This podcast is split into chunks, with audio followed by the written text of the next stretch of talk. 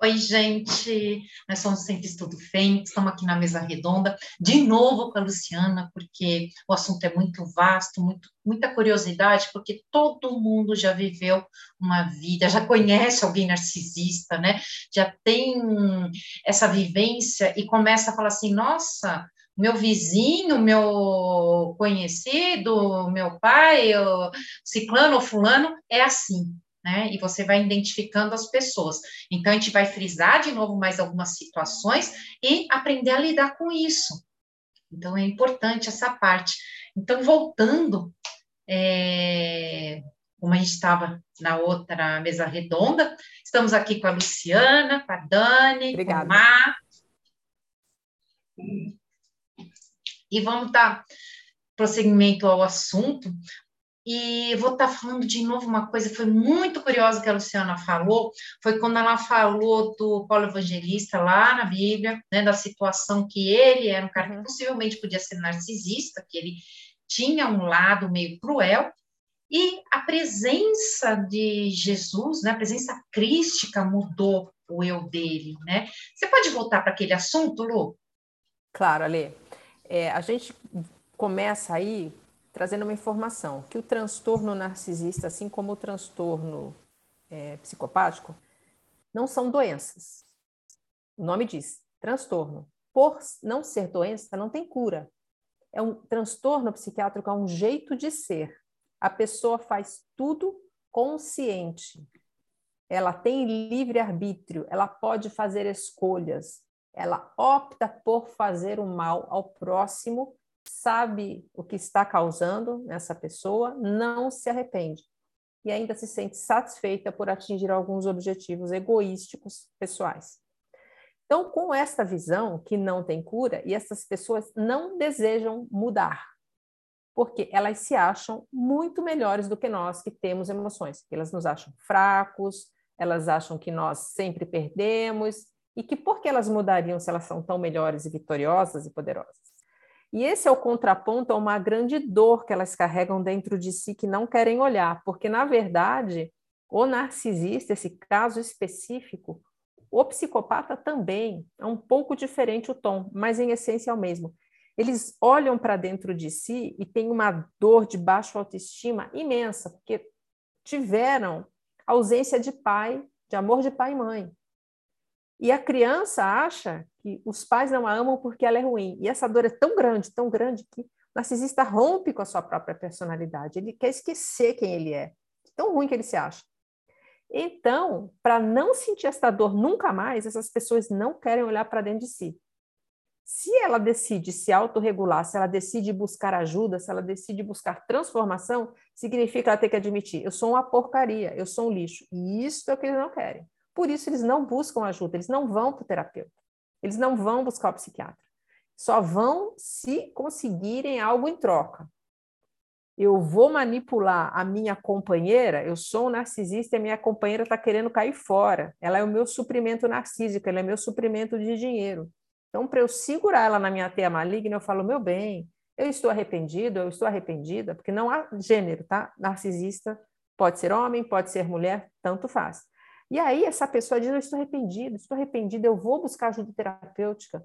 E ela até vai uma vez, duas vezes a esse terapeuta, depois não aparece mais. Se ela for, tudo que ela ouvir, tanto do psiquiatra quanto do terapeuta, vai servir para enriquecer o seu cardápio de maldades.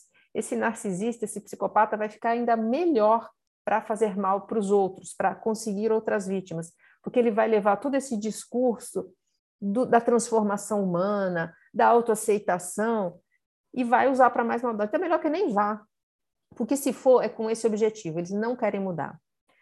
As situações que eu tenho conhecimento, pouquíssimas, de psicopatas e narcisistas que conseguiram sim mudar e relatam ter empatia, foram curas, vamos de transformações, é, é a expressão melhor, sobrenaturais, não são naturais. Tá?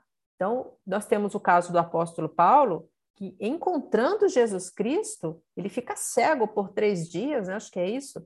De, tamanha foi, a, o, tamanho foi o impacto que ele teve com a energia de Jesus Cristo. Que aí ele, se, ele muda, ele se transforma. E ele deixa de ser aquele psicopata que matava cristãos e se torna um discípulo de Jesus. Traz né, conteúdo incrível acerca da, dos ensinamentos de Jesus na Bíblia. E um outro caso é de um psicopata americano, um serial killer.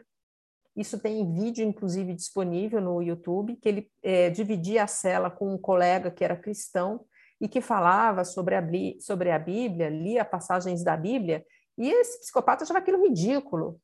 Mas ele relata que um dia, uma noite, inclusive, ele acorda, abre os olhos e vê uma luz muito brilhante. Ele vê Jesus Cristo na frente dele. E a partir daí ele muda. E hoje ele é um homem casado, com família. Está tudo isso disponível. Então, são duas situações que eu soube em que a transformação foi sobrenatural. Eu já recebi uma dúvida de seguidor da minha página. É, Deus pode transformar um narcisista? Sim, acredito que sim. Existem essas curas, essas transformações sobrenaturais. Mas veja que nesses dois casos houve uma manifestação espontânea rara. Agora, Deus vai ajudar alguém a mudar desde que essa pessoa queira mudar também. Não havendo isso, a gente só pode contar com situações como essas, né? sobrenaturais, sobre as quais a gente não tem nenhum tipo de controle. Então, pessoas assim não têm como sair desse jeito de ser destruidor, manipulador, quem vai sair perdendo sempre são nós, somos nós que convivemos com eles, os seres empáticos. Tá? É, nesses casos aí, acho que houve uma ativação que a gente fala da chamatrina, né? Ativou a centelha divina, que provavelmente deviam ser híbridos, deviam ser seres que tinham ali latente aquela energia e com a energia muito grande, com a presença de Jesus, né, ou com seres muito iluminados, isso se ativou e a pessoa mudou da água para o vinho, porque essa energia começou a reverberar dentro dela, né? Que é o caso, né, Dani, da Marina? Então, a questão da, da Marina, né?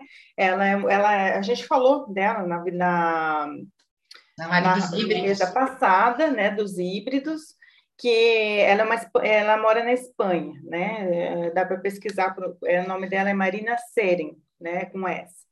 E ela traz a história dela como híbrida, né? Ela teve contato com os Greys, com todo o ensinamento, se falava que era família mesmo, sentia essa conexão de família. E, e no entanto, ela, ela sabia que tinha, porque que aparentemente, pelos nossos estudos, nós todos somos meio que híbridos, né? Porque tem essa, é, essa no nosso genoma, o genoma contém vários, é, várias raças, né? Isso uhum. basicamente é caracterizado como híbridos também. Só que nesse, nesse, essas pessoas que a gente está falando de híbridos aqui são os que têm um que a mais, que já, justamente elas vêm com um pouco de poder a mais, vem com a conexão. No caso dela, ela fez um contrato para ser abduzida e eles pegarem os óvulos e ela ser mãe de, de Grace lá na, na, nas naves, tem, tem os filhinhos dela lá, que tem uma, toda uma agenda né, dos Greys aí. E ela começou a, a por, por ser essa híbrida, assim, no fundo tem essas diferenças. Tem os híbridos que vêm com uma centelha, para cá experienciar, sabe Deus, a gente, a gente, sempre fala que nada é rígido, né? Sempre tem aquelas diferenças, que nem o, o, caso de Paulo e desse, senhor que despertaram com esse poder, né? Claro, de, de Jesus. Mas também tem vários tipos de outros casos, né? A gente não está falando que é tudo engessado, mas a gente está falando do que pode existir, das possibilidades, né? No caso dela, ela com certeza veio com uma, uma centelha, com uma ligação com as outras multidimensionalidades dela, que ela despertou para essas outras dimensionalidades que tem conexão com a centelha de com, com o ser, com, com a fonte, por exemplo, onde é, visa mais o todo e não uma agenda por si só, como ela diz que ela descobriu, que os, a agenda, por mais que foi bonitinho, eles passavam muito ensinamentos e tudo, era uma agenda para aquela raça, pensando na raça, não pensando nos humanos, falando que pensando nos humanos, que é para progresso dos humanos, mas que ela falou que tinha tendência de eugenia, sabe? É, não se sabe exatamente até onde vai, Então, é uma agenda de seres que estão pensando no deles, não no todo. Foi o que ela concluiu, né? Tanto é que hoje ela, ela conheceu as outras multidimensionalidades dela e o papel ela falou, gente, a gente tem que estar fazendo nossa conexão é, do, dos nossos eu divino, nosso superior, nosso trabalho interno, para que a gente possa, na realidade, é, e que a gente tem que ter essa soberania de falar, ok, por mais que eu fiz esse acordo, eu já não concordo mais, porque a gente não sabe nem em que termos foram feitos esses acordos, né? Eu já não concordo mais e eu quero, é, não quero mais fazer parte. Tanto é que depois, mesmo sendo família, porque ela conviveu com eles em outras é, encarnações, é, mas ela também viveu em outros, outras raças, como todos nós, né? Então, é, ela viu que ela nunca, não, não mais ressoava com aquela agenda, e eles começaram a realmente fazer, como que eu posso, retaliação, né, é, com ela. Então, ela viu que realmente tem essa questão, né, não era bem, né, pensando no bem total. E isso tem muitos, a gente sabe que tem muitos no mundo inteiro é, abduzidos que, que, que falam que, ah, gente, mas é para o bem maior, um deles é o próprio Bachar, que passa vários ensinamentos maravilhosos, eles são uma, uma raça Sassami, que também é uma linhagem Grey aí, e, e, tem essa mesma história que ela contou. Então, de, de, de que eles vieram para ajudar, ajudar, que a gente vai ajudar eles, a, porque eles perderam a, a como que eu posso dizer? como que é, Lê? Eles perderam a questão de reprodução deles lá, né? De se reproduzir e tudo mais, e pra gente... Veio contar uma história bonitinha, tudo. Mas o plano é de realmente eles se integrarem né, na, na, nossa sociedade, que todas essas crianças virem, se integrar e tudo. Só que daí a repercussão disso não se sabe se vai ser uma boa para os humanos, na realidade, né? A repercussão pode vir eugenia, essas coisas assim, assim como as outras agendas que a gente está vendo de realmente fazer a nossa desconexão com a nossa espiritualidade, com a nossa consciência, né? Eles querem que a gente fique, é, né, como a lei falou, é uma guerra pelos genomas, né? É uma guerra pelo, pelo que a gente traz, né? e para o próprio planeta e o sistema que eles querem, porque muitos se alimentam da nossa energia densa aqui, porque a gente está nessa densidade.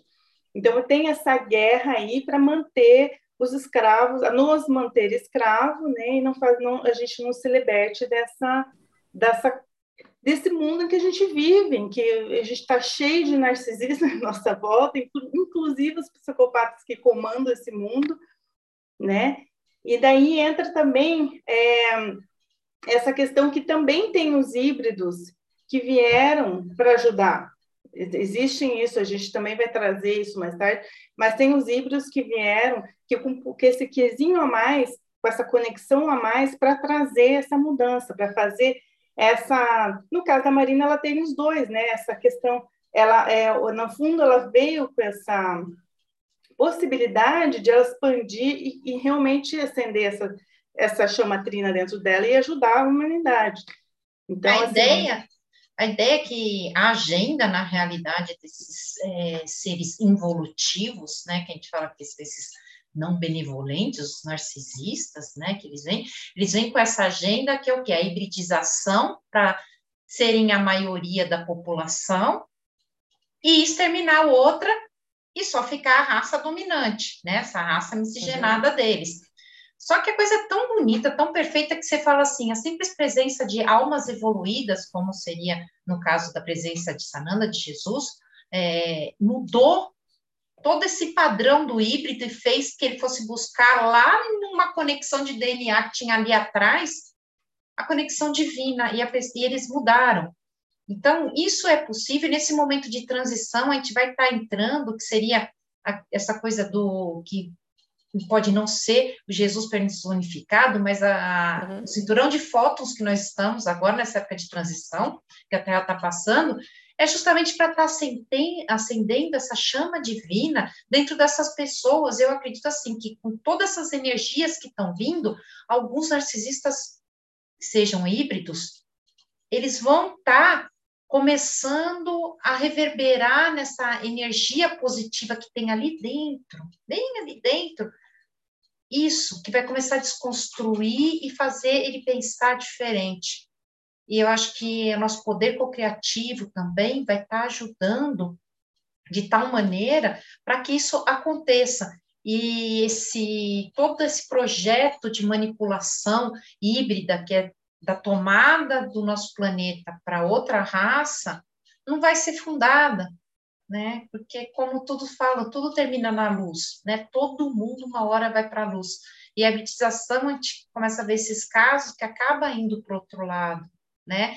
Por enquanto ainda são poucos, são aqueles que tiveram contatos com energias superiores, mas eu acho que o cinturão de fotos agora, o flash, lá, tudo isso vai estar tá ajudando para estar tá ativando esse outro lado.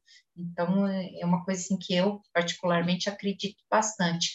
Mas também a gente não pode ficar entrando nessa que você tem que ser o salvador do mundo, né? E você ficar aquele codependente querendo ajudar e falar assim, não, eu vou ficar aqui porque eu sou luz, eu sou luz, eu sou um ser crístico, tem, isso, numa né? relação doentia, né? Então, assim, cada um dentro do...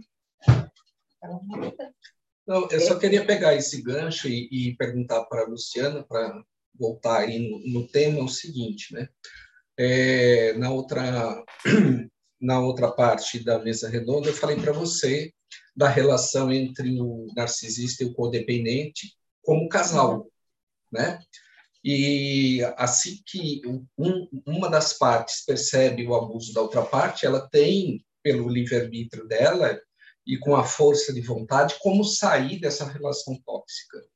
E quando envolve a família, no caso de você sendo filho de um pai narcisista, ou você ser um pai de um filho narcisista, né? É uma relação um pouco mais complicada, porque como que você vai sair desta relação?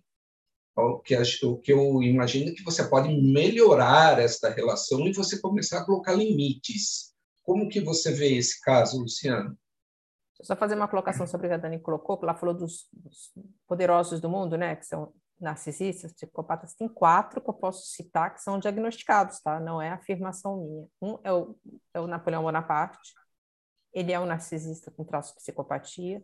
O Donald Trump, né, ele é claramente apontado como um narcisista perverso. O Nixon também. O Nixon tinha até uma certa satisfação de falar que ele, ele era narcisista, ele gostava disso e o Getúlio Vargas. Só quatro, tá? Uma lista enorme, vai longe. Até porque para você estar tá numa posição como essa, gente, se você for muito empático, você não vai estar tá lá, tá certo? Você nem chegaria ali. Mas vamos então à pergunta do Marcelo. Marcelo, acerca do relacionamento, né? É, para sair, não basta força de vontade, tá?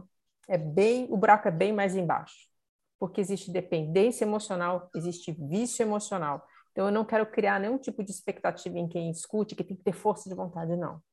Até porque uma das leis da mente, eu trabalho com isso, a imaginação sempre vence a razão. A emoção sempre vence a razão. Você se autoconhecer, você ter a humildade de ver quem você é, saber que o seu ponto fraco é a dependência emocional e que você não sabe que você não consegue. Que o seu cérebro vai falar para você ficar. Você sabe que a pessoa é ruim, você sabe que a sua vida está. Eu vivi isso. Como é que eu, uma pessoa que fui sempre inteligente, independente, não consigo sair? Eu tinha vergonha de contar para os outros o que eu vivia. Nossa, você, você aguenta. Saí porque eu fui descartada. Eu fui descartada. Eu não tinha conhecimento do que era narcisismo. Se eu tivesse sabido, aí eu teria, sim, a chave para me fazer sair. Mas eu não entendia. Né? Eu vivi com o meu casamento a mesma coisa que eu vivi com a minha família de origem. Então, assim, o codependente, o sobrevivente, ele se julga muito, porque ele, eu sou, sou só fraca. Eu estou me submetendo a isso, eu não tenho vergonha na cara. Meu Deus! E você tem vergonha de pedir ajuda. O sobrevivente, ele já é solitário por natureza, porque ninguém acredita no que ele conta. Ninguém acredita que existem seres maus, que agem calculadamente, com maldade, e que não querem mudar. Ninguém acredita, acha que a gente é tudo doido, nossa, que exagerado, fanática. Bem que ele fala que você é louca, porque eles falam, né? O narcisista espalha para todo mundo que a vítima é doida, desequilibrada. Ele, e eles têm uma imagem maravilhosa, super assim, trabalhada, são equilibrados, se fazem de bondosos, gentis, enfim. Então ele fala, tá vendo? Tem razão, ele é uma louca, ele é um louco mesmo. Então, e força de vontade não adianta, você precisa se conhecer, assumir quem você é, entenda, você tem essa peculiaridade, você tem que aprender a lidar, saber que você tem um vício em pessoas e começar sim a conquistar mais autoconfiança, autoestima, ver a sua o seu merecimento. Filhos que saem de lares disfuncionais têm uma baixíssima noção de merecimento por aquele raciocínio que eu falei da criança se achar ruim. Então, às vezes fica naquele relacionamento horroroso, mas eu vou conseguir o que é de melhor, eu não sou grande coisa. Então, fortalecer tudo isso. Quando existem filhos no relacionamento a dois, fica bem mais delicado. Porque seja a mãe ou o pai narcisista dessas crianças, ela vê ali fonte de manipulação e sofrimento nessas crianças. Sofrimento para o pai, para a mãe, né, para o parceiro codependente, e alimentação para si próprio. E ela vai usar essas crianças para obter o que ela quer, seja em dinheiro, seja para manter aquele companheiro ou aquela companheira do lado, para não ser descartado, seja para ter pessoas, né? essas crianças vão crescer e vão ter que estar sob as asas dessa pessoa narcisista, desse genitor, dessa genitora narcisista, para mantê-los, para sustentá-los, para dar alimento, para que eles não cresçam além dessa mãe ou desse pai, porque essas crianças não podem ir além do pai ou da mãe é, narcisista. E aí fica o parceiro no meio dessa briga, o parceiro codependente, primeiro que ele já está destruído, né? Essa pessoa já está destruída, essa mulher já está destruída. E ainda ela vai precisar encarar uma separação de alguém que, quando leva uma negativa, quando leva um descarte, eu não quero mais você, entra em modo psicopático de agir, entra em modo de fúria narcísica. Quando você chega para um narcisista e fala assim, não quero mais você na minha vida, você está fazendo ele sentir a maior dor que pode existir. Ele foge de tudo para. Aliás, ele faz tudo para não sentir isso. Toda manipulação, toda busca de suprimento é exatamente para não olhar para essa dor. Quando você fala, eu não quero você, você coloca essa criatura em desespero. E eles têm ódio, raiva, e aí eles vão se vingar de todas as maneiras. É um modo da fúria narcísica. Quem passou por um divórcio dessa maneira com narcisista sabe o que eu estou falando. São cenas de filme de terror. Eu não descartei o meu ex-companheiro, mas eu saí numa situação em que, por mim mesma, eu comecei a buscar ajuda terapêutica para emagrecer, que eu tinha engordado muito. Eu comecei a fazer cursos, comecei a ficar melhor. E eu achava que ele ia gostar mais de mim se eu ficasse mais magra, se eu ficasse melhor. Pelo contrário, cada vez que eu ficava mais magra e eu tinha uma melhoria na minha vida de trabalho pessoal, ele tinha mais ódio de mim. Aí que eu entendi que a minha separação foi um filme de terror, porque eu comecei a ser melhor que ele. Então, quem passa por isso, ou descarta, ou vai ser melhor que essa criatura, sabe que é um filme de terror. Eu não estou exagerando aquilo que a gente vê nos filmes, sabe? É, eu sei o que você fez no verão passado. É o que a gente que convive com narcisista sente na própria pele. É, então você posso... imagina, você. Eu, eu, eu, também sou um exemplo dessa situação, né? Então você vê como é uma situação muito comum, né? A gente é, pensa é um padrão, é... é um padrão. Eles todos têm o mesmo manual de funcionamento. Assim. Aí a gente volta a falar dessa questão de não serem é isso que dá essa sensação deles não serem humanos iguais a nós. Tem alguma coisa no meio, né? E a, a Ale falou né, da questão dos reptilianos, essa questão da, dos genes. Eu, no, na minha percepção, através do que eu vejo nos atendimentos, na minha vida, existe um gene da maldade. Então, Luciana, pegando, pegando de novo esse gancho, por exemplo, e, e, quando, por exemplo, esse gene vem dentro de uma família onde os pais são normais e a criança é a disfuncional, que, que é a híbrida. Né? Como que o pai identifica isso e como que ele trabalha com essa criança? É muito difícil, Marcelo, porque quando os pais são os narcisistas, a criança ela desenvolve tendo, por exemplo, o exemplo dos pais. Existe uma referência. Agora, os pais codependentes, empáticos, e nasce um ser que tem o puro toque da maldade, Como é que esses pais lidam? Essa criança acaba sendo dominante nesse lar. Ela acaba tendo a tendência de mandar nos pais, de manipular os pais. Ela vai fazer com os pais o que ela faria com qualquer outra vítima. E esses pais comem o pão que o diabo amassou com o rabo. Porque eles vão levar para tudo que é terapeuta, para tudo que é ajuda, e quanto mais eles buscam ajuda, mais essa criatura vai ficando cruel e ela vai destruindo o patrimônio da família, ela destrói a saúde emocional dos pais, os pais vão ficando desgastados. E quando eles vêm pedir ajuda, tudo bem, ajuda que um terapeuta pode oferecer é fazer essas pessoas terem consciência de si próprias, consciência do transtorno. E aí, o que elas fazem? Elas abandonam o filho e vão embora? Quando é um adulto, até podem fazer. Agora, pais de filhos narcisistas adultos têm uma culpa imensa em parar de ajudar, em falar para sair de dentro de casa.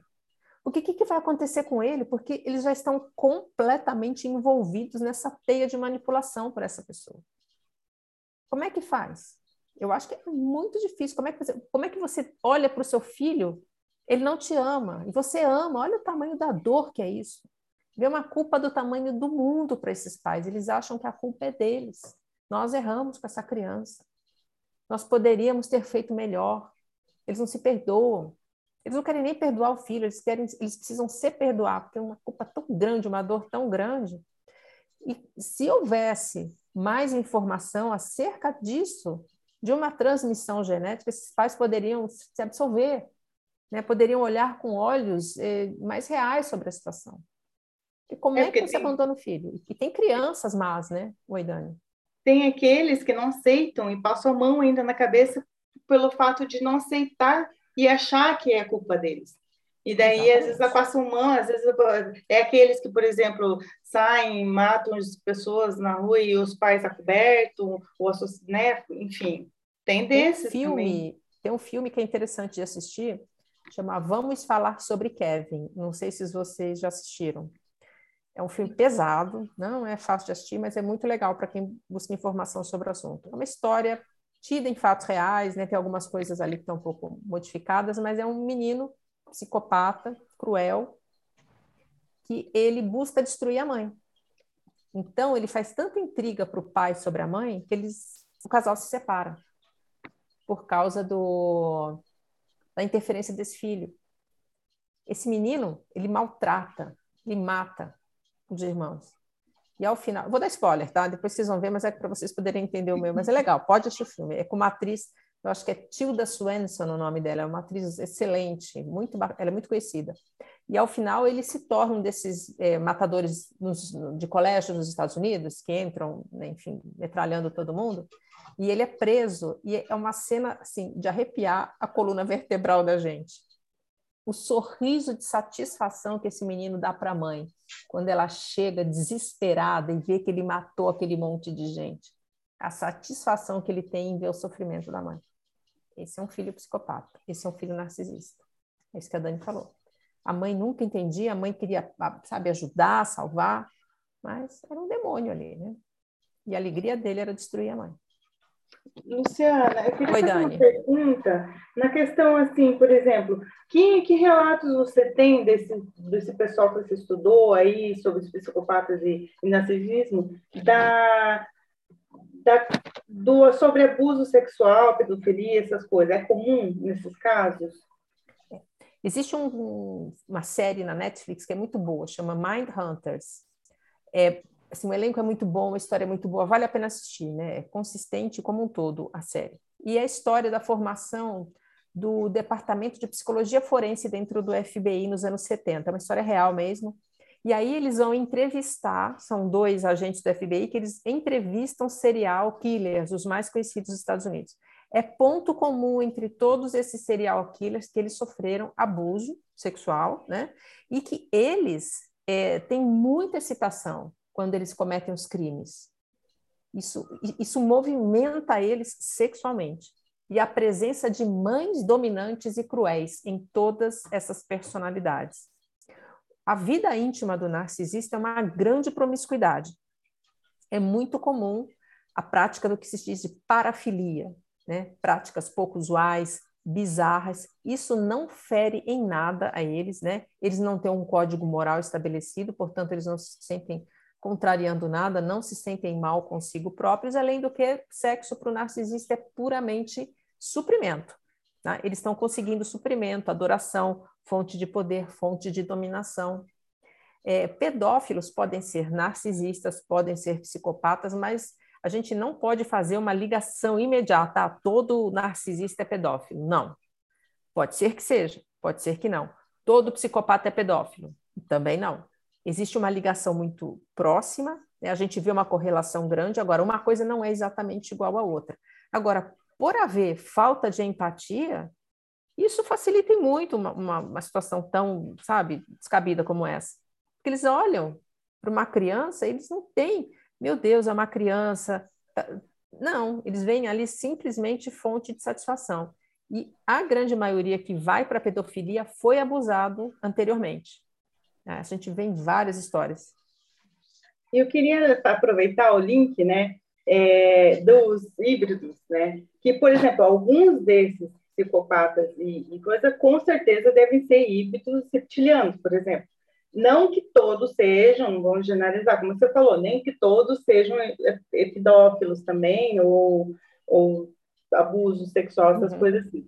Mas olha que interessante, né? A gente estava estudando sobre os reptilianos, eu vou até ler aqui para não perder nada. Os reptilianos são sociopatas, não possuem emoções nem empatias por ninguém.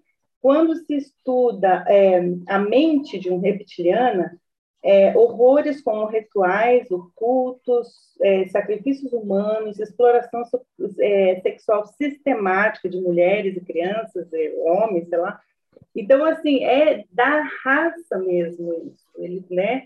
Então, assim, por isso que alguns, de repente, esses que apresentam, e a gente sabe de muitos, é, com os nossos estudos também, de muitas famílias que vêm dessa, eles chamam de círculo, ou lá nos Estados Unidos, ring, de, de cultos, né? Que eles são, você pode chamar que alguns são satanistas, coisa parecida, e que eles vão desde a criança, desde a, próprios filhos deles são levados a esse, esse mundo de abusos sexuais e orgias e coisa mais, e rituais, não sei o que. Isso tem relatos de muitas pessoas, uhum. de, de, também oficiais, e enfim, se você for a fundo, você acha todas essas, essas evidências, que tem muito a ver com a, com a, a energia reptiliana em nosso mundo, né? E alguns, como tem híbridos que trabalham com bem, tem híbridos que vêm com os Greys, por exemplo, tem híbridos reptilianos também. Então, eu acredito que é, tem na nossa sociedade, porque o que tem, a gente como terapeuta, a gente vê diariamente, a maioria das pessoas foram abusadas quando crianças. Isso é normal, porque parece que está na mentalidade parece que é, é, algo que tem a ver com esse mundo que os reptilianos dominaram, que, que influencia, acho que de repente da frequência, ou alguns híbridos também no meio, espalhados aí para manter essa densidade, manter as dores nas famílias, vai saber, né? Eu acho que tem de tudo. Mas é legal essa correlação aí, né? Outra coisa, Luciana, só, é, desculpa cortar antes de você dar o, o teu relato aí. Mas pegando esse, esse gancho aí do dessa necessidade sexual do narcisista, faz lembrar muito daquilo que a gente conhece como sucubos e incubos. Isso mesmo. Né? Isso aí, Marcelo. Que é a energia sexual que essas entidades é, malignas, né? E etéricas, normalmente são etéricas, mas a gente está vendo que o narcisista tem muito dessa característica também, da, de utilizar a energia sexual, de explorar a energia sexual para se alimentar. E a gente também pode fazer um outro gancho, né, com aqueles túneis onde tem lá aquelas, né, os pequeninos que são aprisionados, né, é, e fazer uma correlação com pedofilia, né, com o uso da extração daquela substância que a gente não pode falar aqui. Então, olha, vamos vamos pensando né, em todas essas amarrações onde que a gente começa a chegar. É, então, eu a Dani estava falando, eu lembro que eu ouvi uma, uma explicação acerca da, do quanto esses seres sem alma, esses seres das trevas, gostam da ingenuidade das crianças. Isso alimenta essas pessoas, é assim, é, é o alimento mais precioso, mais nutritivo. Então, que quando essas crianças perdem essa ingenuidade através da prática do abuso, eles se alimentam da mais fina iguaria, o quanto isso deixa eles fortes, né? Então, ali simplesmente eles também estariam em busca de alimento.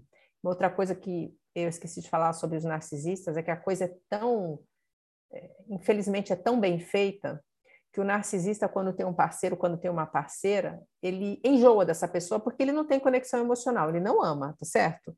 Então é mais uma coisa, e aí enjoa, e ele vai buscar uma nova vítima do lado de fora, vai colocar na teia para ele ter sempre suprimento diferente. O que acontece?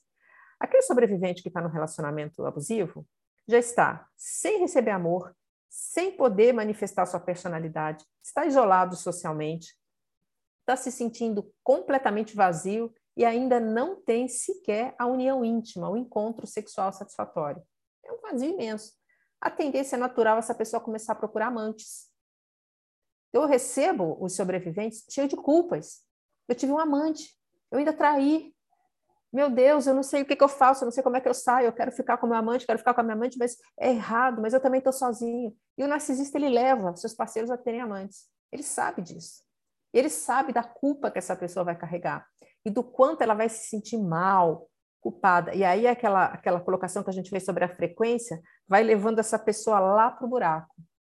Chega uma hora que ela fala: eu não valho nada mesmo. Eu sou uma pessoa promíscua, eu não tenho valores e vai indo cada vez mais baixo. E essas pessoas vão atingindo seus objetivos, que é exatamente colocar alguém que tinha luz, alguém que tinha alegria de viver, que tinha fé num poder superior, em uma, em uma crença induzida, né? É o que a gente fala que é a nossa dissonância cognitiva. A gente começa a se achar exatamente como eles são, promíscuos, ruins, sem valores. E é esse o objetivo. Quando todo mundo estiver lá no chão, aí eles atingiram o, o seu próprio objetivo. E é isso que você falou. Eu concordo plenamente com essa colocação dos íncubos e súcubos. Tem tudo a ver. Porque os narcisistas, eles têm os seus parceiros no mundo invisível. Eles não agem sozinhos. Até como eu coloquei a questão da, da falta de justiça, que o sobrevivente relata, meu Deus, não acontece nada com essa pessoa, ele tem ali um acobertamento espiritual, ele vai pagar o preço. Porque nada, não existe almoço de graça, nem neste mundo, nem no mundo invisível, tá certo? Eu estou te ajudando, eu estou te abrindo porta, você tem poder, mas você vai pagar essa conta e a conta nunca é baixa. Então, é uma ilusão nossa. Poxa, a pessoa está aqui, está bem, tem tudo, faz o que quer. Esse cartão de crédito tem fatura para ser pago no final. Tá? Então, esse narcisista, quem quer que seja que está se valendo, vai pagar a conta depois. Então, ele tem esses parceiros. Quem são esses parceiros espirituais? Gente, não é anjo, né? nem querubim. É alguém da mesma frequência, alguém que está lá no buraco junto. E essas pessoas se alimentam exatamente da energia é, que, que existe ali naquele momento, né, da troca íntima, da troca sexual. Eu ouvi uma, uma pastora falar um dia, porque eu estudo tudo que existe, tá? Para eu conseguir entender. Onde tem informação, alguém me falou, eu vou lá olhar. Ela faz um trabalho de libertação e cura, ela desfaz as maldições hereditárias, que ela explica, pela visão é, da Bíblia, que quando alguém comete um pecado contra as leis de Deus, esse pecado, se não for confessado perante Deus e tiver arrependimento, ele vai se perpetuar por mais quatro gerações. Isso está escrito numa das passagens da Bíblia. Então, quatro gerações depois, vamos supor, alguém que cometeu o pecado de derramamento de sangue, quatro gerações vão manifestar comportamentos e consequências deste ato. Vai haver assassinato, haverão mortes precoces. Então, ela ajuda nesse trabalho. E ela é filha de pai e mãe narcisista. Tem o um relato da vida dela, o testemunho, ela é uma pessoa que venceu. Muito bonito o relato. E ela faz uma colocação sobre os relacionamentos abusivos. Que ela diz assim: quando você usa um preservativo, você está evitando de ter uma doença sexualmente transmissível, evitando uma gravidez indesejada, mas se você se relaciona com alguém que tem um demônio, esse preservativo não vai impedir que depois que você abriu as portas, muitos demônios comecem a chegar. Ou seja, você se torna mais disponível para que outras pessoas como essa cheguem na sua vida. Você começa a ser como um imã. Eu notei isso na minha vida. Eu sempre convivi, talvez, com muita gente complicada, um depressivo, o outro que era mais carente, Mas nunca pessoas más. Depois desse relacionamento, muitos narcisistas começaram a aparecer. Amigos que há muitos anos eu não vi, que sequer eram tão próximos de mim, começaram a se aproximar. Começaram a ficar íntimos meus. Líderes religiosos, colegas de trabalho. Isto, eu olhava e falava, mas que engraçado, eu nunca tive isso na minha vida. Quando eu ouvi ela falando, faz todo sentido. É que a gente, de alguma maneira, eu não sei explicar exatamente como, a gente abre essa porta para a chegada desses seres na nossa vida. Então, o quanto é importante a gente se preservar, conhecer e evitar o contato com o mal. É, principalmente da, em relações sexuais, né, que você tem uma troca energética muito grande, e é aquele valor energético residual, você ficou com uma energia residual daquela pessoa, né, por isso que pessoas promíscuas acabam carregando toda essa energia, e conforme ela vai tendo relacionamento, ela está misturando as energias de todos os parceiros com esse novo. Então, fica um bull energético ali, né? E isso você vai pegando toda essa parte, se a carga pesada, né, desses relacionamentos. Então, é, é muito interessante essa coisa de você saber com quem você está dormindo, né? É, tipo de energia. É, e, e, é curioso porque aquelas pessoas que saem para balada, né, para pegar, que é o ficar, tem que tomar muito cuidado porque você não sabe com que tipo de pessoa você está se relacionando. E você existe um estudo que a partir do momento que você tem um ato sexual com uma pessoa, a energia dessa pessoa fica contigo por dois anos, mesmo que você tenha tido apenas um relacionamento sexual com ela. Imagina se for um demônio. Imagine com o demônio. né? e, e essa troca energética que está contigo por dois anos, a cada parceiro que você vai trocando relações, vai juntando e vai passando de um para o outro. Então, quanto mais promíscuo você é, mais envolvido com esse tipo de energia você está. Ah, e aí falta aquela velha história que você falou, porque quando você tem um relacionamento, que nem um casamento, que você está se relacionando com uma pessoa narcisista e você começa a definhar energeticamente, aí o que é da questão, né? Aonde que está tendo essa mudança? Até chegar num ponto que você vira uma outra pessoa, você vira um outro ser, né? Você perde aquela, aquela alegria, a sua energia, a sua força vital, né? Você perde uma, a sua conexão com Deus, você começa a questionar que nada está certo na sua vida, você pede, passa a não acreditar, você passa a, a mesmo minguando, né? Daí, daí é a gente... Esse... Oi, pode, pode falar, Luciano. É porque, assim, esses mesmos parceiros espirituais ruins que estão com o narcisista, porque o narcisista é uma vida promíscua, tá? Ele pega todo mundo, ele vai para qualquer lugar, ele faz de tudo que a gente não imagina. A gente não tem ideia do que esse povo faz. Então, você imagina quando ele vem e se deita do seu lado na cama. Tá tudo traz, E você, e você uma pessoa que tem luz própria, o que, que, você acha que esses seres vão fazer? Vão grudar na gente também. Vão sugar a gente junto. A gente já está fraco, né? Já está com todas as defesas eh, desmontadas. Eles vão botar um canudinho ali para levar mais energia nossa. Vai juntar uma galera para fazer a refeição ali. Aí a gente falou que assim uma maneira da gente contornar esse problema e começar a sair, né, desse fundo do poço é você voltar para dentro, fazer o autoconhecimento, fazer o centrar, né? Nessa hora a gente não pode ter aquela coisa assim, eu sou egoísta, aí eu quero, eu tenho que olhar para mim, eu, não, eu vou deixar de olhar para o outro, né? Como você disse, o codependência, o sobrevivente ele é o salvador da pátria, né? Ele quer salvar todo mundo inclusive servir de comida, né? Para é. todas essas entidades. É verdade. Matar então, a fome ele, do mundo, né? Isso. Então ele tem que deixar aquela culpa de lado, deixar aquele negócio que, ah, eu sou egoísta olhando para mim. Não, você tem que começar a olhar para você, porque a saída do poço está ali. Você olhar para dentro de si.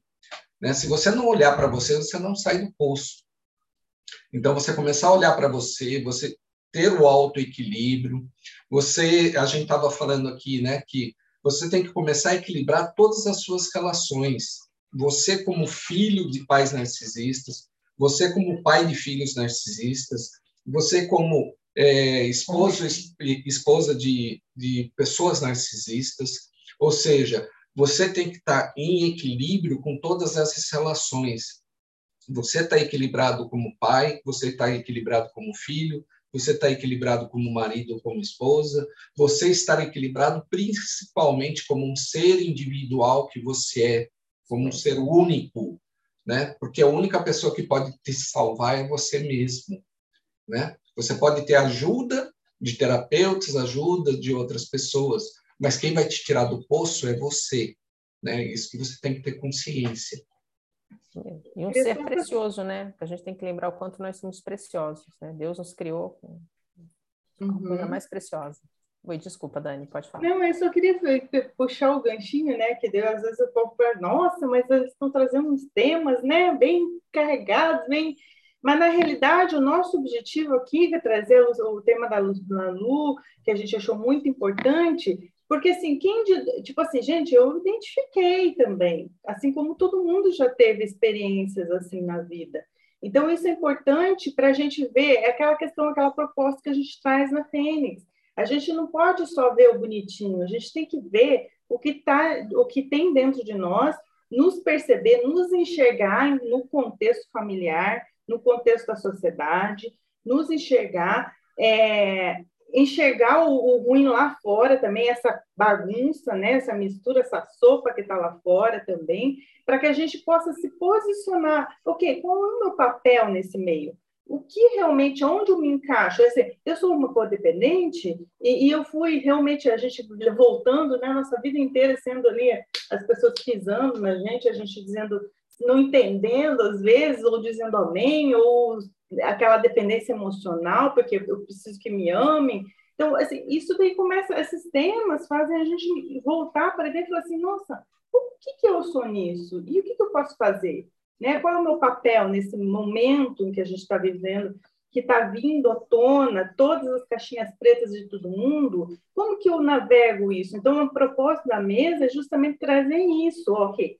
Existe isso, aonde eu me encaixo nisso e o que, que, eu posso fazer? Que a gente traz todas as ferramentas também para que a gente veja que o importante é sempre voltar para dentro, como o Mar falou. Essa é o que a gente sempre traz.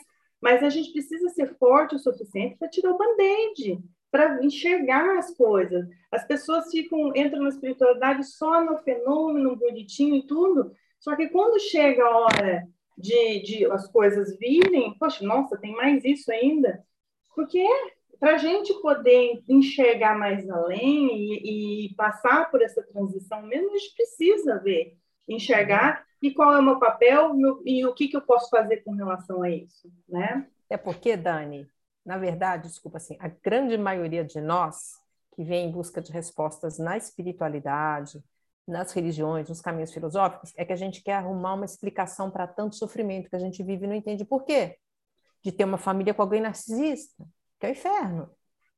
Então, o que, que acontece? A gente está em busca de resposta, só que essa conta não fecha enquanto a gente não aceitar e entender que existem essas pessoas más no mundo e que podem ser nossos pais, podem ser nossos irmãos, e que a gente não vai receber amor dessas pessoas. E isso é muito doloroso de enxergar. Quer dizer que meu irmão, minha irmã não vão me amar? É, não. E, e assim, eu te digo com certeza, tá? Grande, grande maioria de nós vem exatamente dessa incompreensão, dessa dor em busca de respostas. Né, Luciana? E a gente escuta falar assim, nossa, mas evoluir consciencialmente é muito dolorido. Mas é, porque justamente é. você tem que enxergar suas sombras e tem que e curá-las, trazer a verdade, né? Não está falando agora que é o momento de trazer à tona a verdade? E a verdade também é a verdade que está dentro de nós que a gente não quer enxergar, por isso que é dolorido.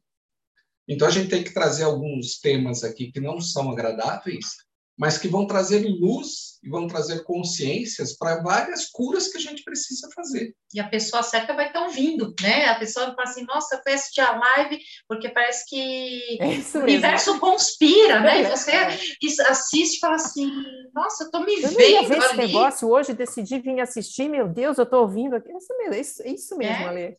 É, é exatamente E a gente traz também muitas coisas que nem a Dani também já comentou uma vez que nas sessões dela de hipnose, que a pessoa traz o quê? Quando você falou aquilo da é, das leis, né, quando que a pastora falou, né, que Sim. por várias gerações aquilo fica, é, uhum. voltando aquela energia. Na hipnose, você vê que o processo é, ele se repete. E se você não faz uma cura desse processo, que acho que é o que a pastora faz, é, que costuma fazer dentro, você vai continuar naquela roda de sansara. Então, é importante, às vezes, quando você não consegue sair dessa situação, você sim procurar um terapeuta que faça é, esse link, que faça essa cura para você sair dessa roda, porque senão você fica preso mesmo, porque é aquela coisa, o hum. cão é articulado e ele te prende, né?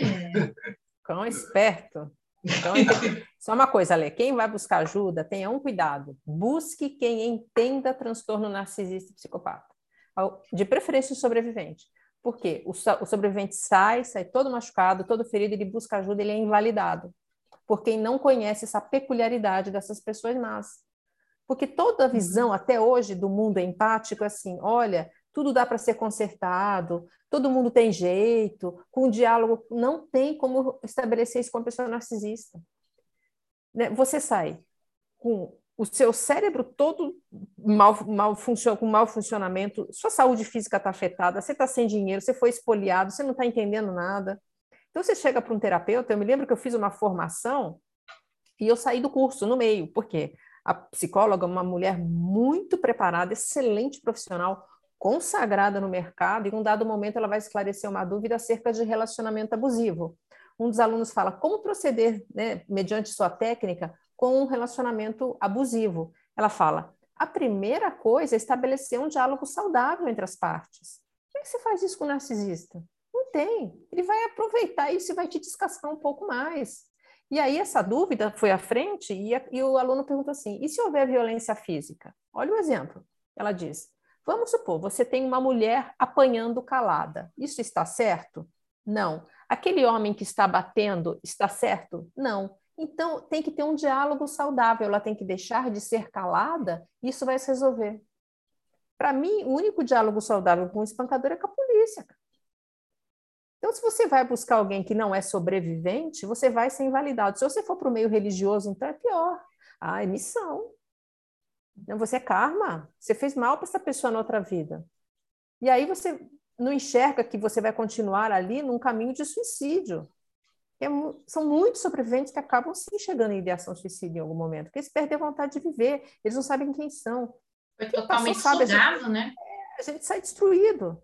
Então, quem busca ajuda, procure e olha, o meio coach, o meio psi, o meio psiquiátrico é recheado de narcisistas.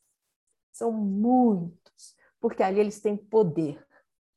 Eles influenciam as pessoas. Eles pegam aquela pessoa que está sofrendo, que está em dor, e começam a enredar ela e conseguem o que eles querem. Então, tem que ter o olho muito aberto. Tá? Meio coach, meio psi, meio terapêutico, é recheado de narcisistas. Tem que ficar bom, muito esperto. Estamos indo para o nosso final, né? É, bom, vamos deixar aqui no crédito, tá? Os contatos da Lu, os contatos da Dani também. E Ai, não, a gente adorou, você é muito delícia. Muito obrigada, Ale, adorei participar também. Muito obrigada da oportunidade. Ai, nós vamos é. explorar mais você, vamos colocar você Por nas favor. nossas aulas da Fênix. Isso, vamos Fico colocar lá feliz. no podcast. Nós vamos, é, a gente já está combinando aqui uma série, né? Uhum. A, a, série Narcisista, os Seres Sem Alma. A gente vai colocar um podcast semanal, né? A Luciana está preparando para a gente, então aguardem. Sim. E, gente, gratidão de estarem Obrigada, com a gente. Pessoal. Um beijo Boa no coração de todos tarde, vocês. Obrigada. E a gente se vê na próxima. Tchau. Tchau. Tchau.